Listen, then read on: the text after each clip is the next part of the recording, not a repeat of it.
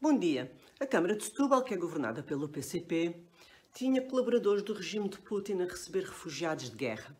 Ou seja, em vez de proteger essas pessoas, a Câmara de Setúbal abria caminho a que essa informação pessoal viajasse direitinho à secretária do Sr. Putin.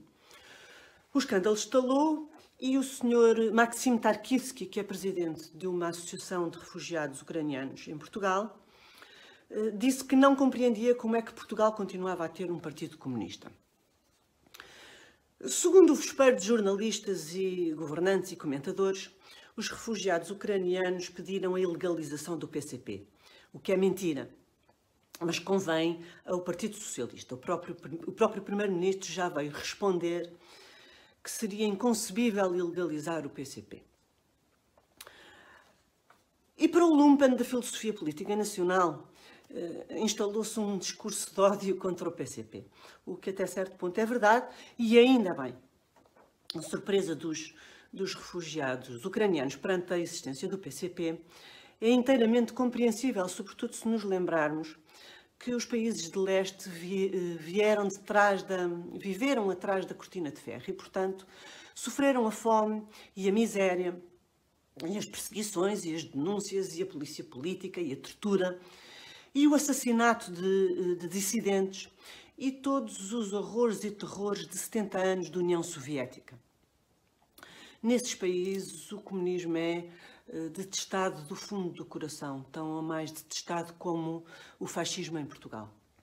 E assim se explica a incompreensão desses países, como a Ucrânia, eh, perante a existência do Partido Comunista.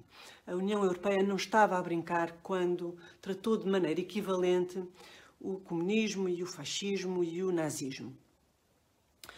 Com o que sabemos hoje, é preciso uma estupidez granítica ou um, um oportunismo absolutamente despoderado para não se reconhecer que a presença e a influência de partidos comunistas é talvez o maior sinal do atraso português.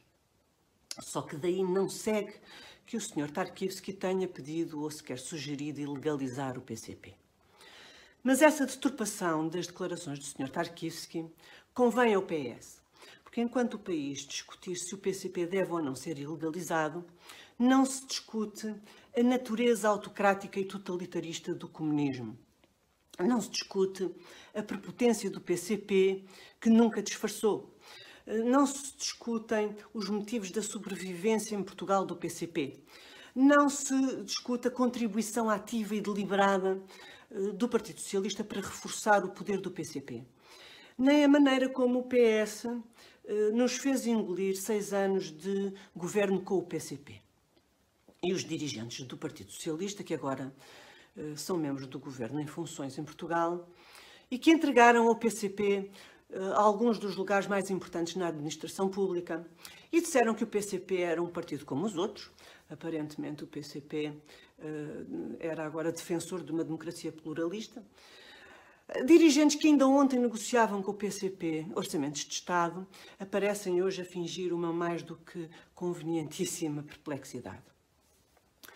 O que essas donzelas púdicas chamam discurso de ódio não é mais do que a legítima repulsa, a legítima repugnância que o PCP merece e que os portugueses voltaram a expressar.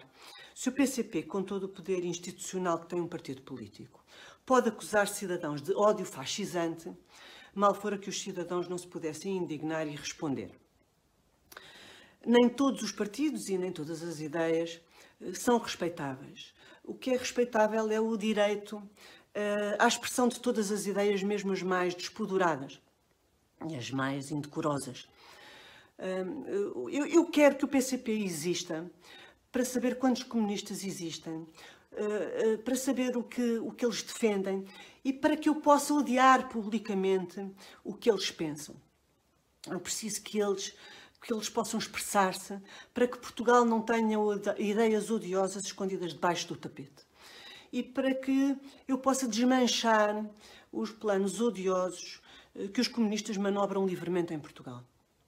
A liberdade de expressão eh, existe para que as ideias odiosas possam aparecer e ser combatidas verbalmente. Eh, ilegalizar ideias ou partidos é uma estupidez que se vira contra nós. Ponto final. Até para a semana.